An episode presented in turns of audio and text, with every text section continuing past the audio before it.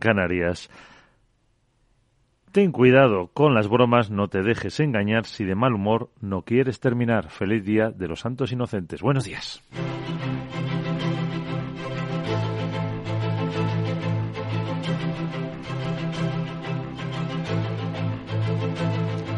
Aquí comienza Capital, la bolsa y la vida.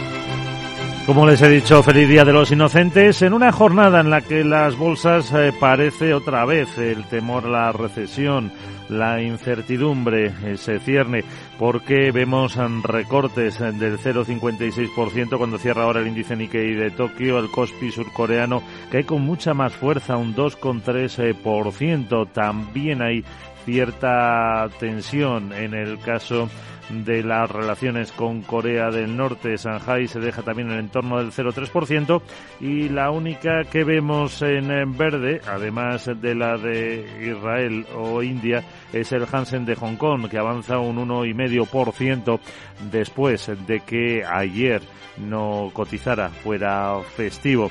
Así que con todo ese panorama, dentro de poco más de media hora les daremos nuestro informe de preapertura para ver qué puede pasar después de que ayer el IBEX terminara prácticamente plano, el Dow Jones subiera un poquito, pero el Nasdaq cayera con relativa fuerza, casi casi un 1,4%, profundizando su caída mm, en lo que va de año por encima del 33,5%. Los eh, futuros, en el caso del, eh, del S&P 500 viene eso sí con una leve subida del 0,02% y el eh, del eh, Eurostock 50 con recortes del 0,23 a los 3.828 puntos. En un día en el que hay que hacer análisis de esas medidas que planteaba ayer el presidente del gobierno Pedro Sánchez para intentar contener una inflación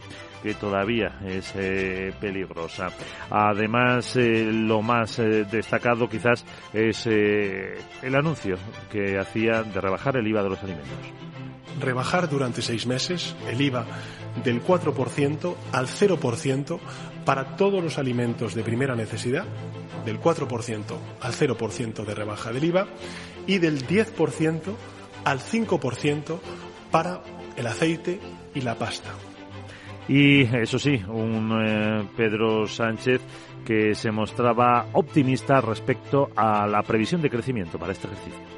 Porque tras eh, la última revisión de la contabilidad nacional hecha por el Instituto Nacional de Estadística es muy probable, es más que probable que terminemos este año con un crecimiento aún más alto del esperado, superando en consecuencia más del 5% de crecimiento interanual del Producto Interior Bruto español. Reacciones por parte de la oposición. La secretaria general del PP, Cuca Gamarra, dice que muchas de estas propuestas, la rebaja del IVA la propuso Feijó ya hace más de un mes medidas que se le han estado trasladando al presidente Sánchez por parte del presidente del Partido Popular desde hace meses. Volvemos a estar cuando vemos sus eh, medidas ante la improvisación del último minuto para que parezca que hace algo. Pero como digo, se queda corto y es insuficiente. Pues lo, lo valoraremos a partir de las 8 eh, y 10 de la mañana. Analizaremos estas medidas con el eh, profesor José Carlos Díez para que nos cuente eh, su visión de si realmente van a tener efecto o no a partir del 1 de enero, que es cuando entran en vigor eh, todas estas eh, medidas. en el resto de la actualidad, eh, pendientes de la guerra y de esa decisión de Vladimir Putin de a partir de febrero no vender crudo a los países que han impuesto ese tope de 60 dólares a su petróleo, que son todos los de la Unión Europea, Estados Unidos, bueno, el G7 y además Australia. El eh, presidente ucraniano Volodymyr Zelensky en su mensaje televisado de esta noche mm, advierte otra vez de que se espera un invierno duro. Продовжуємо готувати сили оборони і безпеки України до наступного року. Це має бути вирішальний рік. Розуміємо, які ризики є зимою, розуміємо, що маємо зробити навесні, а отже розуміємо... Seguimos preparando nuestra fuerza de seguridad y defensa para el próximo año. Debe ser un año decisivo. Hemos subestimado los riesgos que hay en invierno, comprendemos lo que tenemos que hacer en primavera. Así hablaba Zelensky hace nada, hace unas eh, horitas y también será uno de los temas que comentaremos en la gran tertulia de la economía con Francisco Navarro, con Carmen Morales y con José Ignacio Gutiérrez. Con el euro, que lo tenemos ahora mismo relativamente fuerte, sigue por encima del 1,06, 1,0645 con el eh, oro en 1817, el eh, crudo, el West Texas eh, rozando los 80 y casi los 85 el Brent. Referencias capitales de una mañana que ahora comienza y que despertamos con las noticias capitales y Pedro Díaz. Y hablaba Pedro, buenos días, de esa caída de la bolsa de Seúl superior al 2,3%.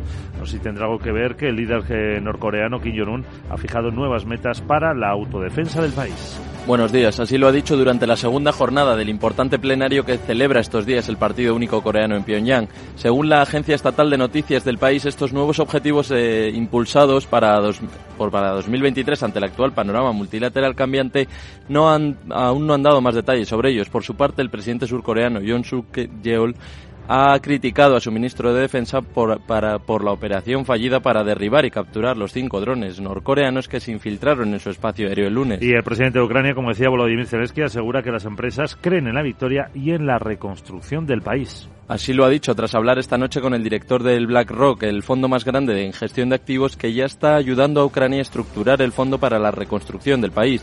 Además que estará presente en el Foro Económico Mundial de Davos. También ha destacado su conversación con la primera ministra de Italia, Giorgia Meloni, a la que ha agradecido su apoyo. He hablado con la primera ministra italiana y le he agradecido la ayuda ya recibida y el nuevo apoyo. La señora Meloni ha anunciado que en estos momentos se está debatiendo el suministro de defensas, eh, de sistemas de defensa antiaérea. Estamos actuando al unísono y creo que el apoyo italiano nos permitirá reforzar la defensa de nuestros cielos. Por supuesto, también hablamos de planes diplomáticos para los próximos meses, así como las amenazas previstas para este invierno que estoy seguro superaremos juntos. El presidente de Ucrania, Volodymyr Zelensky, ha pedido a la población que se prepare para nuevos ataques con misiles rusos y desconfía de los llamamientos a las negociaciones de paz del Kremlin y además ha reconocido que la situación en algunas zonas del Donbass, en el este del país, es dura. El presidente de Rusia, Vladimir Putin, prohíbe a partir del 1 de febrero exportar petróleo a los países que apliquen un tope a los precios del crudo ruso. La medida que responde al tope de 60 dólares por barril impuesto al crudo ruso por la Unión Europea, el G7 y Australia se aplicará hasta el 1 de julio. En el caso de los productos derivados del petróleo, la fecha en la que se introducirá la prohibición la decidirá el gobierno ruso, aunque no será nunca antes de febrero del próximo año. Putin insiste en que perjudicará a los países menos desarrollados. Si se limitan los precios del petróleo procedente de Rusia o de otros países y se introducen topes artificiales de precios, inevitablemente empeorará el clima de inversión en el sector energético mundial mundial y entonces se producirá la escasez mundial de recursos energéticos y aumentará su coste. Y esto, repito, afectará a los estados más pobres. El decreto precisa que Rusia no cumplirá con los suministros de petróleo con destino a personas físicas o jurídicas en casos de contrato que incluyan de manera directa o indirecta mecanismos de fijación de límites al precio. Añade que el objetivo del decreto es salvaguardar los intereses nacionales de Rusia. Eso sí, Putin se reserva la posibilidad de introducir excepciones. Ya advirtió de que podría reducir la extracción del petróleo entre un 5 y un 6% a comienzos del próximo año y el propio gobierno ruso pronostica una contracción máxima del PIB del país del 1% el próximo año. Reconoce que es más posible que se quede en ocho décimas aunque la economía seguirá en recesión debido a las sanciones internacionales por lo que llaman campaña militar Rusia en Ucrania. Esto supone una mejoría respecto a sus anteriores estimaciones. Según las previsiones oficiales, la economía rusa se contraerá un 2,9% este año, crecerá un 2,6% en 2024 y 2025. El vicepresidente del Banco Central Europeo, Luis de Guindo, reconoce que la entidad decidirá subir más los tipos de interés según los datos económicos. De Guindos afirma que decidirán reunión a reunión y según los datos, dada la gran incertidumbre actual. Por eso reitera que habrá más subidas, las necesarias hasta redirigir la inflación cerca del objetivo del 2%. Además, pronostica una recesión breve y poco profunda en la zona euro a finales de año. Para el segundo trimestre de 2023 espera que la actividad recupere tasas de crecimiento positivas y que éstas se mantengan en 2024 y 2025. Ante este momento de incertidumbre y desaceleración económica, considera muy importante, tanto para las personas como para las empresas, ser cautos y prudentes con la mirada puesta en el largo plazo. Y comisiones obreras y UGT también valoran eh, la aprobación de ese nuevo paquete de medidas por parte del Gobierno, aunque critican la falta de diálogo social. UGT las considera acertadas porque pretende continuar con el propósito de limitar el impacto de la inflación en los hogares. Comisiones Obreras también señala que limitar que este paquete se ha hecho sin ningún escenario de diálogo social, lo que el sindicato tendrá en cuenta a la hora de abordar las llamadas a los pactos de rentas o de otras reformas pendientes. Sobre la rebaja del IVA para los alimentos, añade que es urgente aliviar el fuerte crecimiento de los precios, pero que, al igual que la subvención de los carburantes, esta rebaja tiene un marcado carácter regresivo. Precisamente del sector del transporte eh, sí aplaudes que se mantenga el descuento en el combustible para los profesionales. ASTIC, la Asociación del Transporte Internacional por Carretera, ha destacado que representa un balón de oxígeno para la competitividad de un sector que es vital para la economía española. Así lo ha dicho a Capital Radio su vicepresidente, Ramón Valdivia. Esta ayuda va en beneficio de la competitividad de la economía española y por tanto la aplaudimos porque además el método que se va a utilizar es el que inicialmente ya habíamos sugerido desde ASTIC utilizar el sistema del gasóleo profesional para que los abonos lleguen mensualmente a las empresas y nos parece el método más adecuado. Lamentablemente ha llegado en el en, el minuto último del partido, al final del año, y las previsiones que teníamos estaban siempre dudosas respecto al, al año 2023.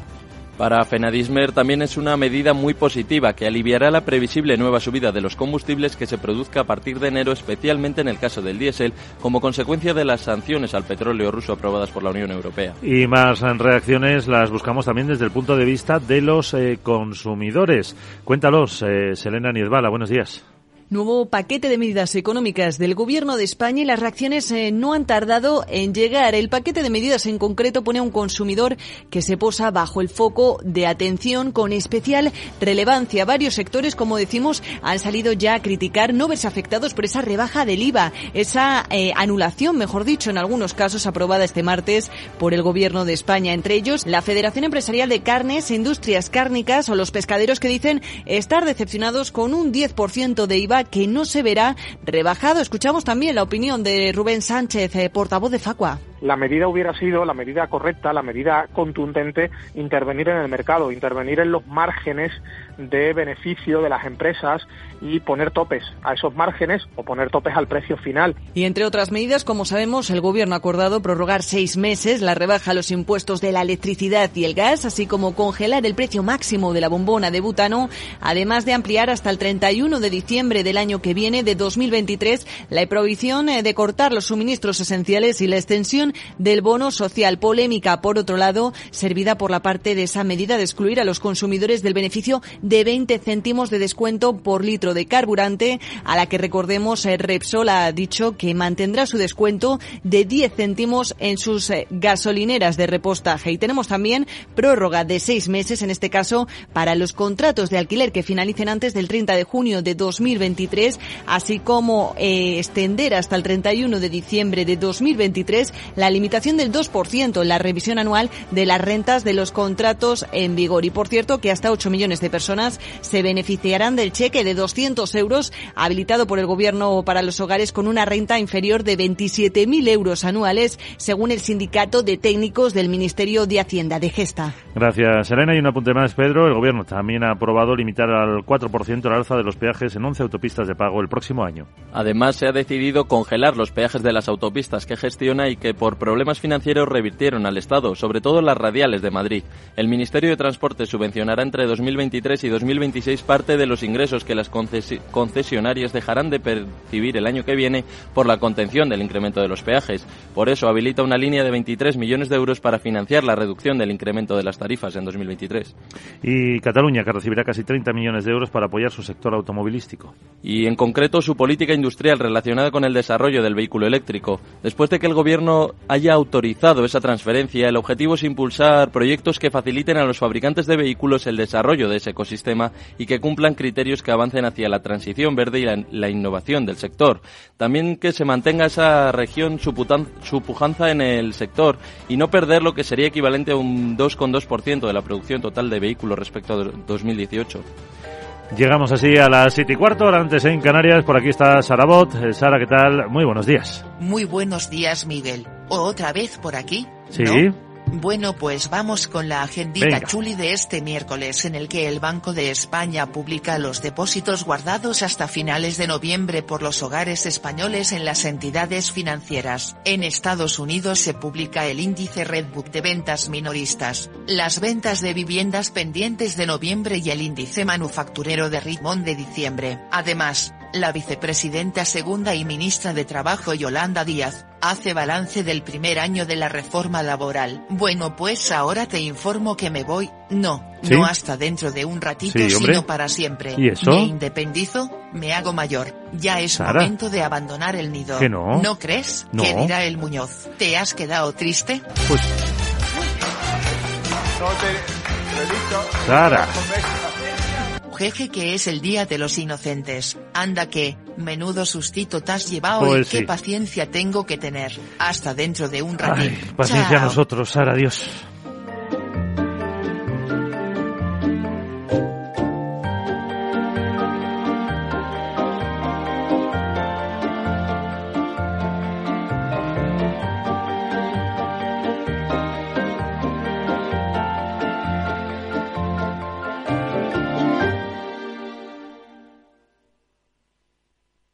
Que esta Navidad salga todo perfecto, no hace falta tener a los Torres en casa cocinando. Basta con utilizar productos frescos de Hipercor y el supermercado del Corte Inglés. Como los más tiernos y sabrosos langostinos cocidos, 30-40 piezas por kilo, solo 9,99 euros el kilo. En tienda web y app. Hipercor y supermercado El Corte Inglés. Nos gusta la Navidad. Precios válidos en Península y Baleares.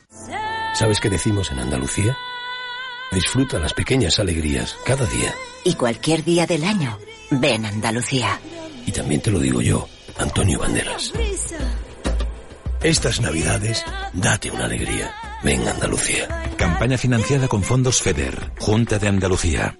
Capital, la Bolsa y la Vida.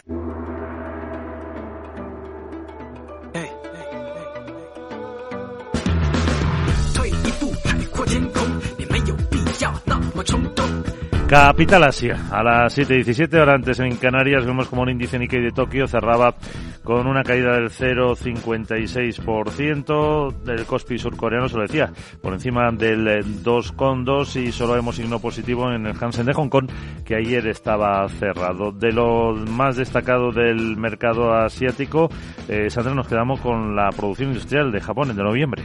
Buenos días, Miguel. Buenos días. Las fábricas eh, japonesas que han reducido su producción por tercer mes consecutivo en ese mes de noviembre. Se han visto arrastradas sobre todo por la débil demanda de productos de maquinaria en, en medio del deterioro que estamos viendo en las perspectivas económicas mundiales. Esa producción eh, industrial ha caído un 0,1%, aunque el dato es algo mejor de lo que estaba esperando el consenso del mercado y que era una caída del 0,3%. Y además, ese descenso se modera respecto al recorte de más de un 3% que vimos en el mes de octubre. Las industrias que más han contribuido a la caída de la producción industrial japonesa han sido las de maquinaria de uso general, que se han desplomado cerca de un 8%, y las de maquinaria de producción que han bajado cerca de un 6%. Eh, hay una encuesta también entre esas eh, compañías. Esperan que la producción industrial aumente en el mes de Japón en el mes de diciembre un 5,8% y que vuelva a bajar en el mes de enero. Y como cada día hay que estar pendiente de la situación de la pandemia en China. Sí, porque los hospitales chinos siguen sometidos a una intensa presión eh, por el aumento de las infecciones por COVID. Los expertos advierten de que es probable que millones de personas se contagien cada día allí y las cifras que están ofreciendo las autoridades chinas de fallecidos siguen siendo ridículas. Eh, eh, si ayer a esta hora hablábamos de un fallecido, el último dato que nos han dado a conocer hace apenas unos minutos es de tres muertos eh, este martes. La velocidad a la que han suprimido las normas sobre el coronavirus han desbordado el frágil sistema sanitario chino y ha llevado ya a varios países en todo el mundo que están eh, considerando restricciones de viaje para los visitantes chinos. Estados Unidos cita la falta de transparencia en los datos, incluidos los de la secuencia genómica del virus, eh, para considerar esas restricciones. India y Japón ya van a exigir una prueba COVID negativa a los viajeros que procedan de China y los que dieran positivos tendrán que pasar una semana en cuarentena. Tokio también planea limitar el aumento de los vuelos a China por parte de las compañías aéreas. Por cierto, que cuenta esta mañana Financial Times en portada que la élite de China está regalando el antiviral Pax, eh, Paxlovid a medida que aumenta la demanda de ese fármaco contra la COVID, mientras que las autoridades están restringiendo las importaciones a pesar de la ola de contagios. Y también en China seguimos eh, hablando de los coches eléctricos. ¿Qué pasa con Tesla? Pues lo que pasa es que ayer en Wall Street eh, sufrió un batacazo importante, eh, caídas del 11,4%. La agencia Reuters apuntaba que Tesla va a reducir su programa de producción de coches en enero en su planta de Shanghai y eso desató la preocupación en el mercado por una caída de la demanda en el que es ahora mismo el mayor mercado de coches del mundo. como decíamos, las acciones bajaron más de un 11%, tocaron el nivel más bajo en más de dos años y tuvo el peor día en ocho meses. Eh, Tesla ha perdido, ojo, un 70% de su valor en bolsa este año, unos 720 mil millones de dólares de capitalización. La última caída de este martes le ha costado a Tesla perder la posición entre las 10 empresas de mayor capitalización del índice SP500, una distinción que ostentaba desde que se incorporó a ese índice en diciembre de 2020. Algunos analistas como David Bassen eh, creen que lo que sucede en Tesla es que había, sufrido, había subido mucho anteriormente. Tesla había subido un 900% desde su mínimo reciente. Ya le ha devuelto mucho de eso. Gran parte de esa venta, por tanto, está relacionado con el hecho de que había subido demasiado. Nunca me gustaría apostar en contra de Elon Musk, en contra de Tesla, pero hay muchas variables desconocidas que van a influir en lo que suceda a partir de ahora. Otra de las razones que esgrimen los analistas es que el consejero delegado Elon Musk está muy ocupado con Twitter y les inquieta una posible venta de acciones de Tesla por parte de fondos que las tienen. Y una más, la caída de la demanda también en Estados Unidos. La semana pasada, de hecho, Tesla ofreció a los consumidores descuentos de 7.500 dólares en los coches y añadimos más las subidas de tipos de interés y la inflación que puede desanimar también a los compradores de coches. Y en último apunte, precisamente de los compradores de coches, eh, una compañía como Tesla de coches eléctricos que se llama NIO cae con fuerza en la bolsa. Sí, en Hong Kong y en Singapur está bajando un 9%, cotiza también en Estados Unidos y ayer sufrió lo suyo con descensos del 8%. En este caso ha revisado a la baja también producción de entrega de coches en el cuarto trimestre. Ahora maneja una horquilla entre 38.500 y 39.500 la anterior horquilla en la parte alta estaba en 48.000 unidades y también están sufriendo caídas otras automovilísticas eh, como Li Auto y Sipen con retrocesos en torno al 8-9%. Gracias, Sandra. Hasta aquí, Capital Asia.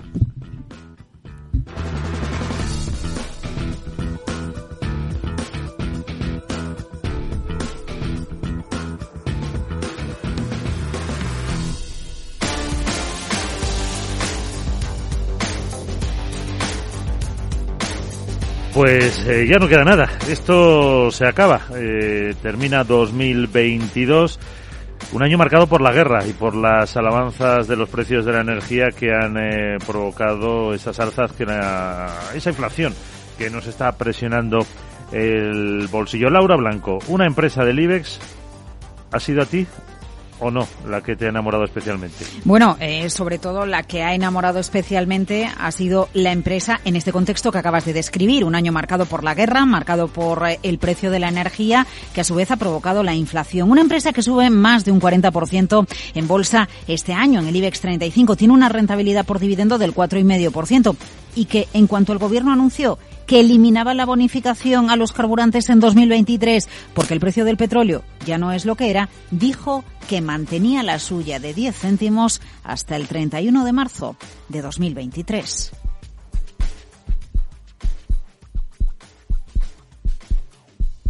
Es una empresa que ha encendido los corazones este año 2022. Hablamos de Repsol, algo así como la niña bonita de la Bolsa Española durante este ejercicio. Y, por cierto, mantener esa bonificación de 10 céntimos en el arranque de 2023 va a tener impacto en sus cuentas. De hecho, en el año 2022 el impacto para Repsol ha sido de 440 millones de euros. Repsol levanta pasiones, enciende corazones en un año complejo. La pregunta es si va a ser capaz de mantener viva la llama en 2023.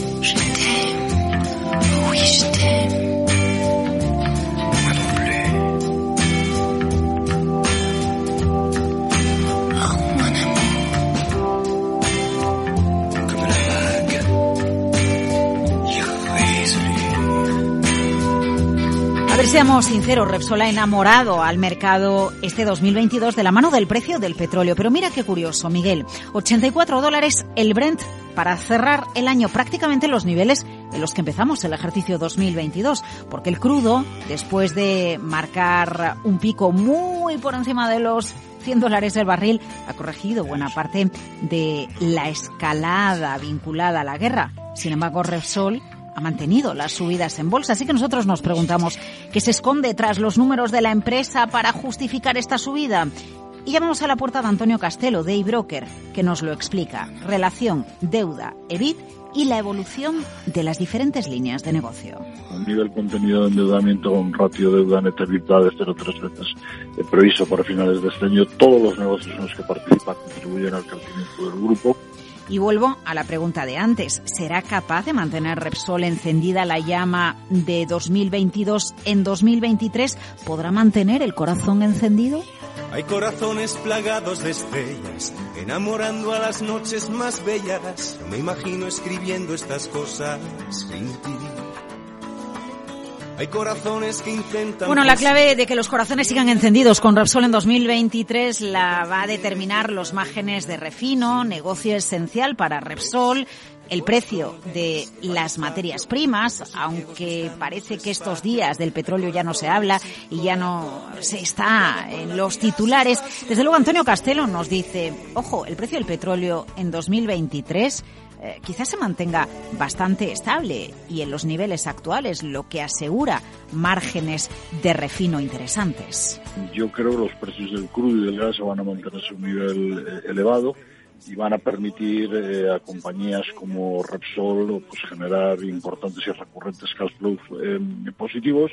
Eh, y al menos durante, como te digo, dos, tres próximos trimestres em, vamos a seguir viendo el petróleo cotizar entre 80 y 100 dólares barril. Puntualmente bajará, puntualmente estará un poco más acelerado el petróleo clave para que la compañía sea rentable, pero clave también para generar esa caja que permita retribuir al accionista y continuar con las inversiones en la transición energética. Entonces esto lo va a permitir, como te digo, eh, seguir generando caja extra Repsol, le va a permitir seguir remunerando atractivamente al accionista, que es, una, es un asunto que yo creo que los tiempos que corren pues es importante, lo hará pagando dividendos, recomprando acciones y al mismo tiempo, otra cosa es muy importante también, podrá seguir realizando inversiones en negocios relacionados con transición energética y por lo tanto diversificar su negocio futuro, que es una cosa pues muy importante en una, en una petrolera. En cualquier caso, la historia en la bolsa de 2023 está por escribir, no sabemos qué va a pasar con el precio del petróleo. Realmente nadie lo sabe, así que tampoco sabemos si una empresa puede pasar de levantar grandes pasiones al club de los corazones solitarios.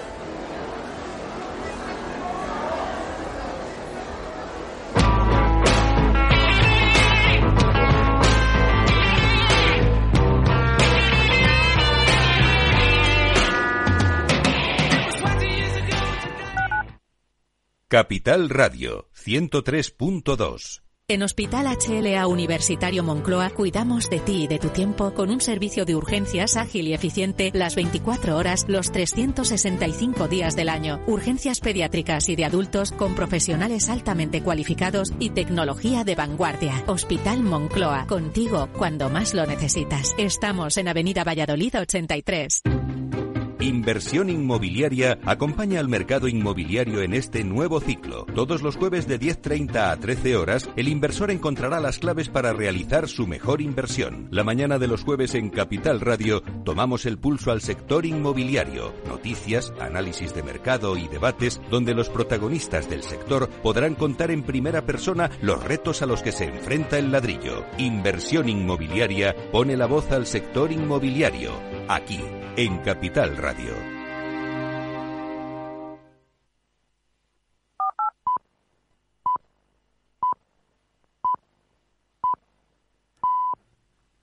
Son las siete y media de la mañana, las seis y media en Canarias. Buenos días.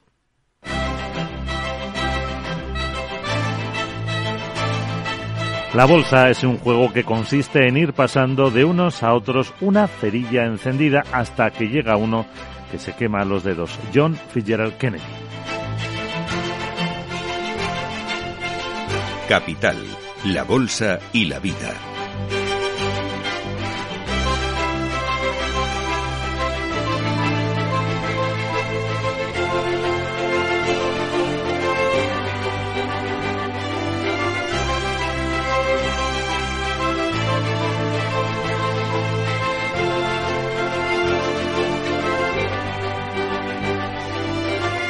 Miércoles 28 de diciembre de 2022, un día en el que hay que estar atentos a los eh, mercados porque parece que va a continuar esa senda de caídas que se iniciaba ayer en Wall Street, eh, sobre todo con el recorte del eh, Nasdaq y que tiene su prolongación en Asia con el recorte que hemos visto en el índice de Nikkei del 0,4%. Ojo que el Kospi surcoreano ha caído más de un 2,2 y en la bolsa china Shanghai también recorta en torno al 0,3%. Sí hay subidas en Hong Kong después de que ayer no hubiera cotización. Los eh, futuros a la espera de que en 28 minutos y medio empiece a moverse el del IBEX 35, viene con una caída del 0,2%, el del Eurostox 50 y plano el del S&P 500 en un día en el que hay que valorar, eh, analizar de forma más tranquila esas medidas que anunciaba ayer el presidente del gobierno Pedro Sánchez para intentar paliar ese efecto de la inflación. Entre algunas eh, que hemos ido desgranando y que antes también nos ha contado nuestra compañera Selena Nisbala, está, por ejemplo, eh, lo que valoran los transportistas. Los eh, profesionales van a tener al menos tres meses más 20 céntimos de descuento y otros tres meses 10 céntimos. Ramón Maldivia es vicepresidente de la Asociación del Transporte Internacional por Carretera. La prórroga por un trimestre más de las ayudas al consumo de combustible para el sector de transporte por carretera, en opinión de esta patronal de las empresas de transporte, de ASTIC, es una buena noticia para la economía española en general. El transporte por carretera es el vector principal de comunicación entre las eh, industrias eh, productoras y los consumidores y también para las empresas exportadoras.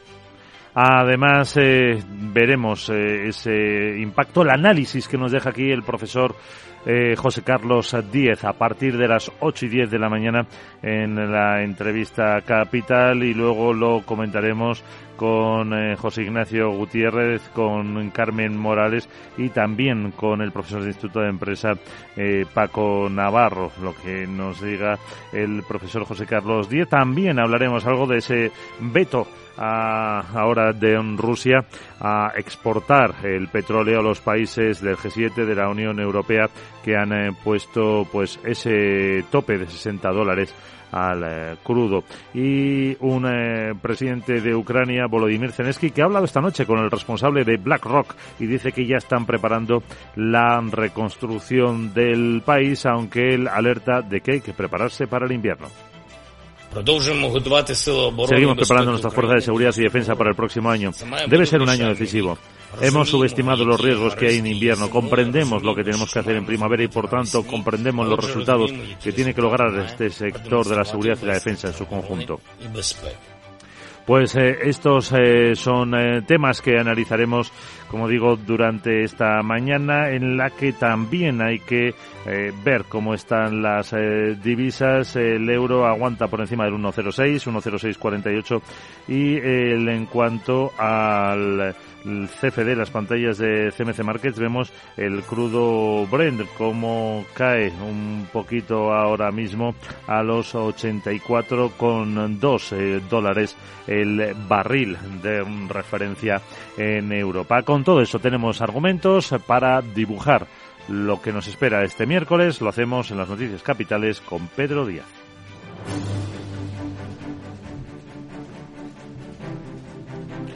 Y como hemos escuchado, el presidente de Ucrania, Volodymyr Zelensky, asegura que las empresas eh, creen en la victoria y en la reconstrucción del país. Así lo ha dicho tras hablar esta noche con el director del BlackRock, el fondo más grande en gestión de activos, que están ayudando a Ucrania a estructurar el fondo para la reconstrucción del país. Además, que estará presente en el Foro Económico Mundial de Davos. También ha destacado que en su conversación con la primera ministra de Italia, Giorgia Meloni, a la que ha agradecido su apoyo. He hablado con la primera ministra italiana y le he agradecido la ayuda ya recibida y el nuevo apoyo. La señora Meloni ha anunciado que en estos momentos se está debatiendo el suministro de sistemas de defensa antiaérea. Estamos actuando al unísono y creo que el apoyo italiano nos permitirá reforzar la defensa en nuestros cielos. Por supuesto, también hemos hablado de nuestros planes diplomáticos para los próximos meses, así como de las amenazas previstas para este invierno que estoy seguro superaremos juntos. El presidente de Ucrania, Volodymyr Zelensky, ha pedido a la población que se prepare para nuevos ataques con misiles rusos, desconfía de los llamamientos a las negociaciones de paz del Kremlin y ha reconocido que la situación en algunas zonas del Donbass, en el este del país, es dura. Además, el presidente de Rusia, Vladimir Putin, prohíbe a partir del 1 de febrero exportar petróleo a los países que apliquen un tope a los precios de su crudo. La medida que responde al tope de 60 dólares por barril impuesto al crudo ruso por la Unión Europea, el G7 y Australia se aplicará hasta el 1 de julio. En el caso de los productos derivados del petróleo, la fecha en la que se introducirá la prohibición la decidirá el gobierno ruso, aunque no será nunca antes del próximo febrero. Putin insiste en que perjudicará a los países menos desarrollados. Si se limitan los precios del petróleo procedente de Rusia o de otros países y se introducen topes artificiales de precios, inevitablemente empeorará el clima de inversión en el sector energético mundial y entonces se producirá escasez de recursos energéticos y aumentará su coste. Y esto, repito, afectará a los estados más pobres. El decreto precisa que Rusia no cumplirá con los suministros de petróleo con destino a personas físicas o jurídicas en casos de contratos que se incluyan de manera directa o indirecta mecanismos de fijación de límites al precio. Añade que el objetivo del decreto es salvaguardar los intereses nacionales de Rusia. Eso sí, Putin se reserva la posibilidad de introducir excepciones y advirtió de que podría reducir la extracción de petróleo entre un 5 y un 6% a comienzos del próximo año. Y el propio gobierno ruso pronostica una contracción máxima de su PIB del 1% en 2023. Reconoce que es más posible que se queden ocho décimas, aunque la economía seguirá en recesión debido a las sanciones internacionales por lo que llaman campaña militar Rusia en Ucrania. Esto supone una mejoría respecto a sus anteriores estimaciones. Según las previsiones oficiales, la economía rusa se contraerá un 2,9% este año y crecerá un 2,6% en 2024 y 2025. Comisiones Obreras y UGT valoran la aprobación del nuevo paquete de medidas por parte del gobierno, pero critican la falta de diálogo social. UGT las considera acertadas porque pretende continuar con el propósito de limitar el impacto de la inflación en los hogares. Comisiones Obreras también señala que este paquete se ha hecho sin ningún escenario de diálogo social, lo que el sindicato tendrá en cuenta a la hora de abordar las llamadas a los pactos de rentas o de otras reformas pendientes. Sobre la rebaja del IVA para los alimentos, añade que es urgente aliviar el, el fuerte crecimiento de los precios, pero que al igual que la subvención a los carburantes, esta rebaja tiene un, un marcado carácter regresivo. Precisamente el sector del transporte aplaude que se mantenga ese descuento en el combustible para los profesionales. ASTIC, la Asociación del Transporte Internacional por Carretera ha destacado que representa un balón de oxígeno para la competitividad de un sector que es vital para la economía española. Así lo ha dicho a Capital Radio su vicepresidente Ramón Valdivia. Esta ayuda va en beneficio de la competitividad de la economía española y por tanto la aplaudimos porque además el método que se va a utilizar es el que inicialmente ya habíamos sugerido desde ASTIC utilizar el sistema del gasóleo profesional para que los abonos lleguen mensualmente a las empresas y nos parece el método más adecuado. Lamentablemente ha llegado en el, en, el minuto último del partido, al final del año, y las previsiones que teníamos estaban siempre dudosas respecto al, al año 2023. Para Fenadismer también es una medida muy positiva que aliviará la previsible nueva subida de los combustibles que se produzca a partir de enero, especialmente en el caso del diésel, como consecuencia de las sanciones al petróleo ruso aprobadas por la Unión Europea. Más reacción en los sectores de la cadena agroalimentaria han acogido con satisfacción la rebaja del IVA a algunos productos. Pero han criticado que estas medidas no se apliquen también a productos como la carne y el pescado. La supresión temporal del impuesto, que se extenderá durante seis meses, afecta a alimentos de primera necesidad, tales como el pan, las harinas, la leche, el queso, los huevos, las frutas, las verduras, las hortalizas, las legumbres, las patatas y los cereales. Productos que en algunos casos acumulan subidas anuales de más del 30%. Organizaciones agrarias como Asaja, Coag o UPA califican las rebajas como positivas porque harán que los productos sean más accesibles, sobre todo para las más vulnerables y beneficiará al consumo la vicepresidenta segunda, Yolanda Díaz, va a hacer hoy balance del primer año de la reforma laboral que para la también ministra de Trabajo y Economía Social, entre otros cambios, ha impulsado las cifras de contratación indefinida. Además, el presidente de la Confederación Empresarial Española de la Economía Social, Juan Antonio Pedreño, ha reclamado que esa parte del tejido empresarial español esté presente en el diálogo social y que el legislador no los olvide en las reformas. Más eh, reacciones a lo que aprobaba el gobierno ayer, por ejemplo, limitar el 4% el alza en los peajes en 11 autopistas de pago en 2023. Además, se ha decidido congelar los peajes de las autopistas que gestiona y que por problemas financieros revirtieron al Estado, sobre todo las radiales de Madrid. El Ministerio de Transporte subvencionará entre 2023 y 2026 parte de los ingresos que las concesionarias dejarán de percibir el año que viene por la contención del incremento de los peajes. Por eso habilita una línea de 23 millones de euros para financiar la reducción del incremento de tarifas en 2023. Y Cataluña recibirá casi 30 millones de euros para apoyar su sector automovilístico. Y en concreto su política industrial relacionada con el desarrollo del vehículo eléctrico. Después de que el gobierno haya autorizado esa transferencia, el objetivo es impulsar los proyectos que faciliten a los fabricantes de vehículos el desarrollo de ese ecosistema y que cumplan criterios que avancen hacia la transición verde y la innovación del sector. También que se mantenga esa región su, pujanza en el sector y no perder lo que sería equivalente a un 22% de la producción total de vehículos con respecto a 2018.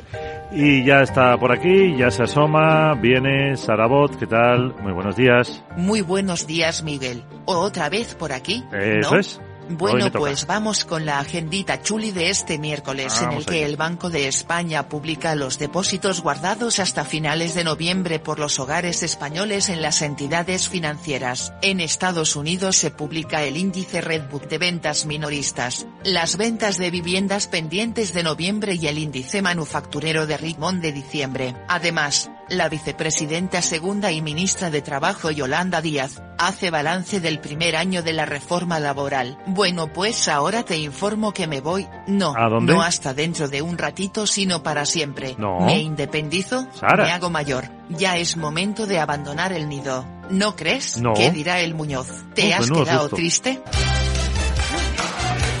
No te, he las Jeje que es el día de los inocentes. Anda que, menudo sustito te has llevado y qué paciencia tengo que tener. Hasta dentro de un ratín. Chao.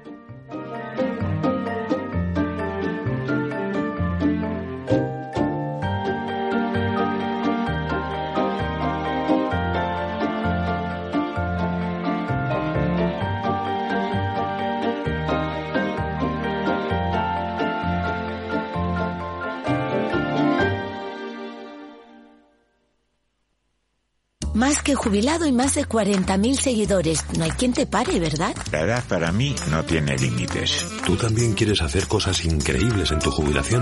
Mafre presenta el programa Tu Futuro. La gestión de planes de pensiones que se adapta a ti ahora hasta con un 4% de bonificación por traslado. Consulta condiciones en tu oficina Mafre o en mafre.es. ¿Estás comparando hipotecas? Hay matices que marcan la diferencia. Hipotecas Cuchabank. Consúltanos directamente. Más info en cuchabank.es. ¿Sabes qué decimos en Andalucía? Disfruta las pequeñas alegrías cada día. Y cualquier día del año, ven Andalucía. Y también te lo digo yo, Antonio Banderas. Estas navidades, date una alegría. Ven Andalucía. Campaña financiada con fondos FEDER, Junta de Andalucía. Capital la bolsa y la vida.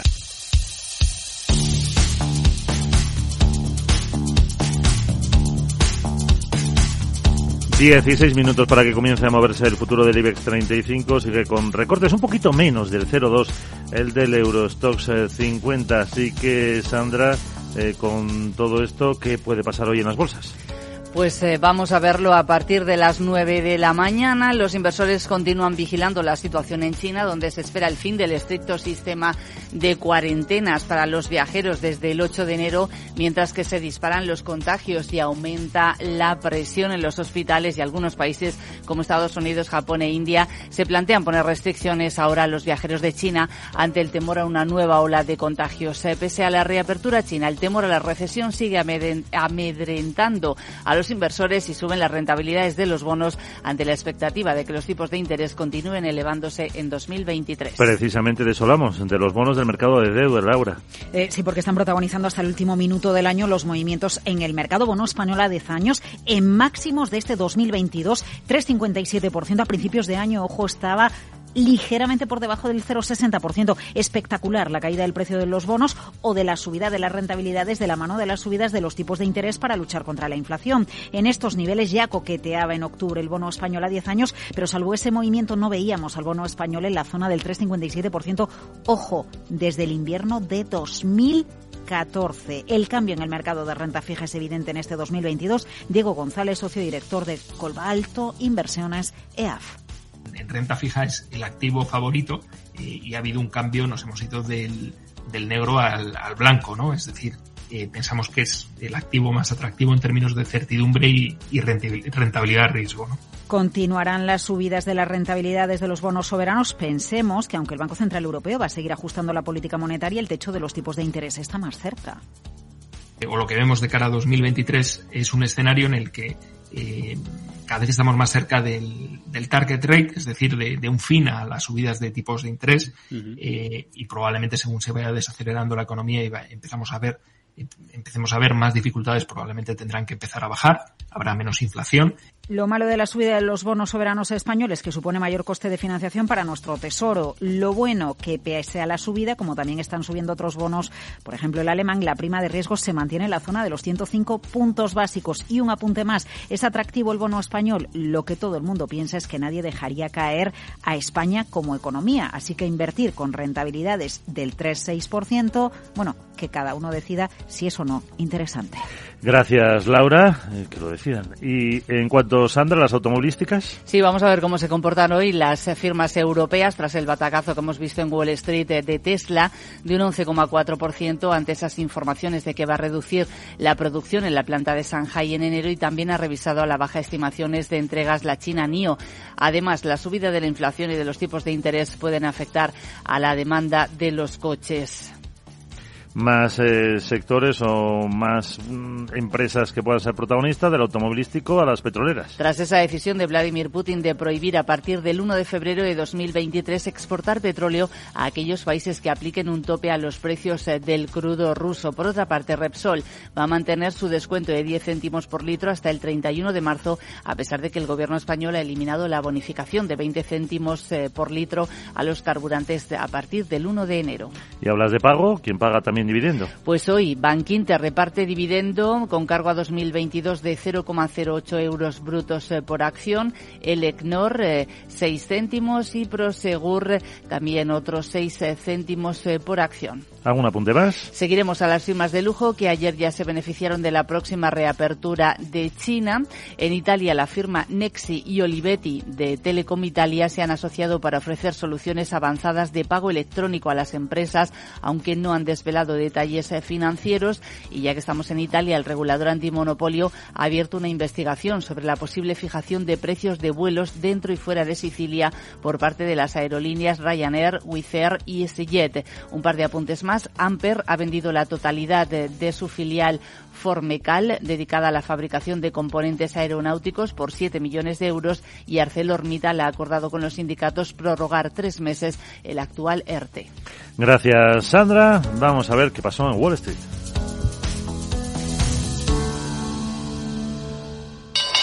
¿Te interesa la bolsa? Invierte en acciones o fondos cotizados sin comisiones hasta 100.000 euros al mes con XTB. Vente al broker mejor valorado según Investment Trends y al mejor broker para operar según Rankia. Un broker, muchas posibilidades. XTB.com. A partir de 100.000 euros al mes, comisión del 0,2%, mínimo 10 euros. Invertir implica riesgos. Y Wall Street arrancaba la última semana del año en territorio mixto. El Dow eh, ganó un 0,11% sin que las noticias sobre las nuevas medidas de reapertura en China hayan podido contrarrestar los temores a la recesión. El S&P 500 eh, cayó un 0,4% y el Nasdaq un 1,38. Además, los analistas han destacado un nuevo aumento de la rentabilidad del bono estadounidense 10 años que se ha situado en el 3,8% como consecuencia de las preocupaciones de que el aumento de los tipos de interés de la Fed continúe en 2023 y acaben provocando una recesión. El anuncio de las autoridades chinas de poner fin a partir del 8 de enero de ese estricto sistema de cuarentenas para viajeros no parece haber sido suficiente animar a los inversores en los eh, primeros eh, compases de la jornada, así que ya la sesión fue rojo desde el comienzo. Ganancias para el sector energético y mm, caídas para el de los bienes no esenciales. La mayoría de las empresas del Dow, eso sí, acababan en positivo. Verizon subía un 2,2, Caterpillar un 1,36 y un poquito menos Chevron. Eh, Walt Disney fue la que más cayó, un 1,9% y Apple un 1,4 entre las que más bajaron.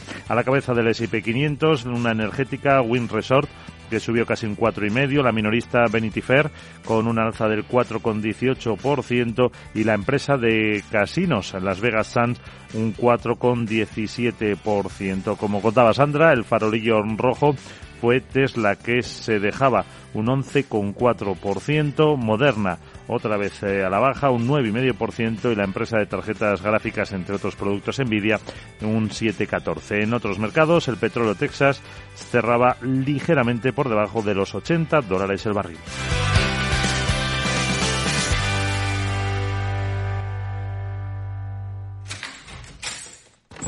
Salón. Gotera. Todo seco es muy simple asegurarse con el Betia. Simple, claro, el Betia.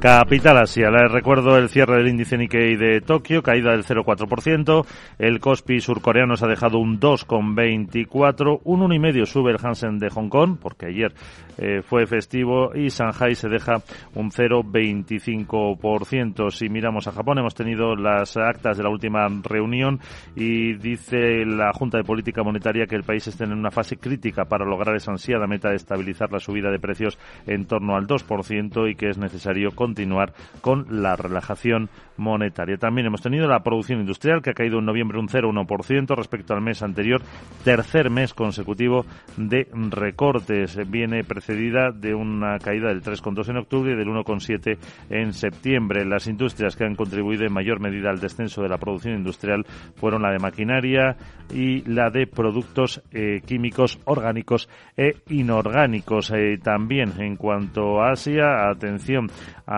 las eh, caídas de los eh, coches eléctricos. Eh, NIO ha revisado a la baja sus objetivos de entrega y hay fallecidos por COVID. Solo tres. Es bastante. Ayer solo era uno. Hasta aquí, Capital Asia.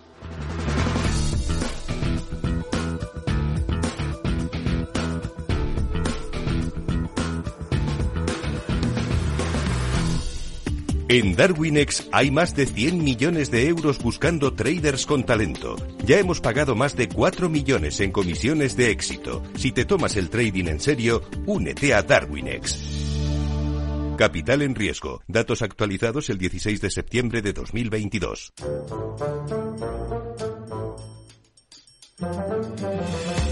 Abrimos nuestra ventaja legal con las miras puestas en ese desbloqueo del Constitucional. Arcadio García Montoro, abogado, ¿qué tal? Muy buenos días. Buenos días, Miguel. Y es que finalmente se produjo en el pleno de ayer de ese Consejo General del Poder Judicial la designación de los dos candidatos para el Tribunal Constitucional. ¿De qué hablamos? Pues hablamos de la unanimidad, Miguel, nada más y nada menos que vimos ayer, fruto de una propuesta de corte profesional y de la aplicación de ese sentido institucional ausente hasta ahora durante estos años y que siempre finalizaba con el desencuentro. El caso es que hubo sorpresa y el desbloqueo se produjo esencialmente al sustituir la opción del gobierno por una alternativa que incluye dos magistrados de indiscutible trayectoria profesional por la comunidad jurídica. Y la pregunta es si esta votación o la afirmación desactiva el sistema de nombramiento de magistrados que había impuesto últimamente el gobierno.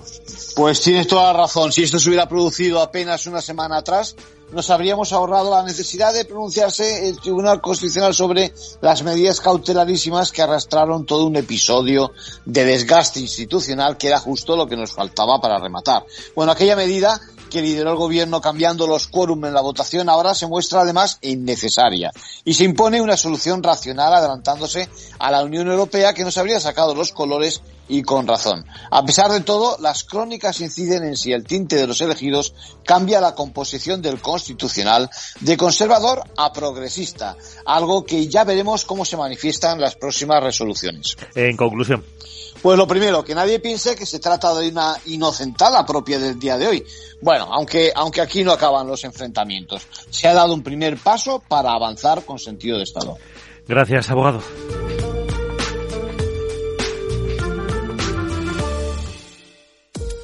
Los ataques que comprometen los sistemas de información causan daños no solo con brechas de datos y operaciones no confiables, sino también daños físicos en las instalaciones o peor aún, a las personas que dependen de esas instalaciones. Por ello, una seguridad Zero Trust como la ofrecida por Zscaler garantiza la confianza en la red y frena los ataques maliciosos. Descubra más en zscaler.es. patrocina este espacio.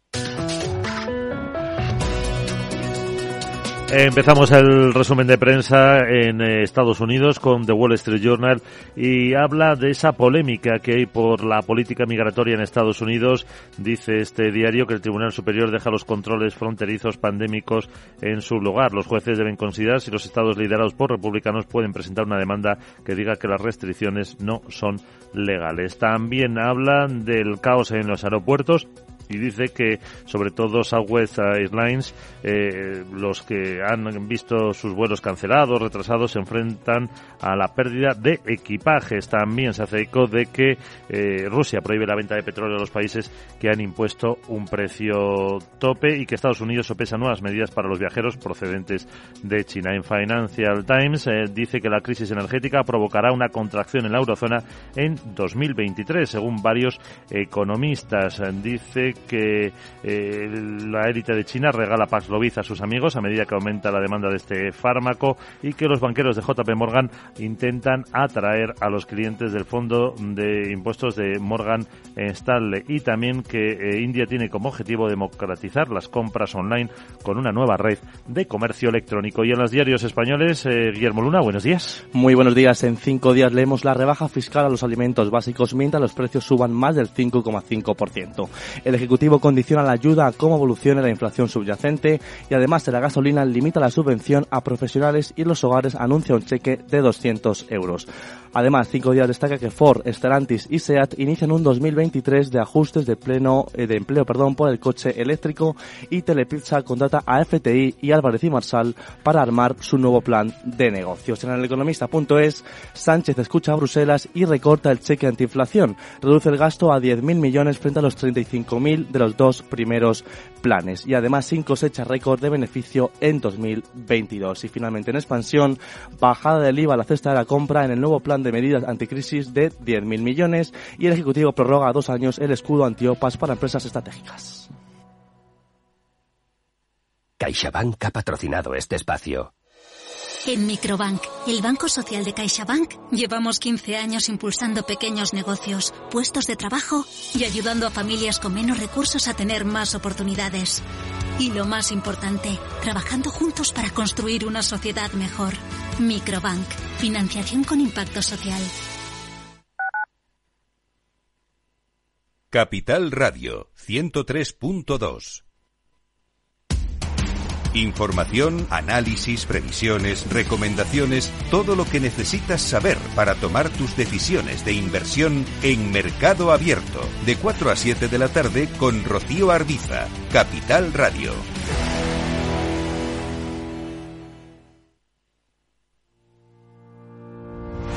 Los miércoles a la una de la tarde en Capital Radio, Gestión del Talento. El escaparate de la formación para el empleo. Expertos formadores, agentes sociales y representantes de la Administración se dan cita en este espacio para impulsar el valor de la formación y el talento. Un espacio de Fundae, la Fundación Estatal de Formación para el Empleo, dirigido por José Joaquín Flechoso.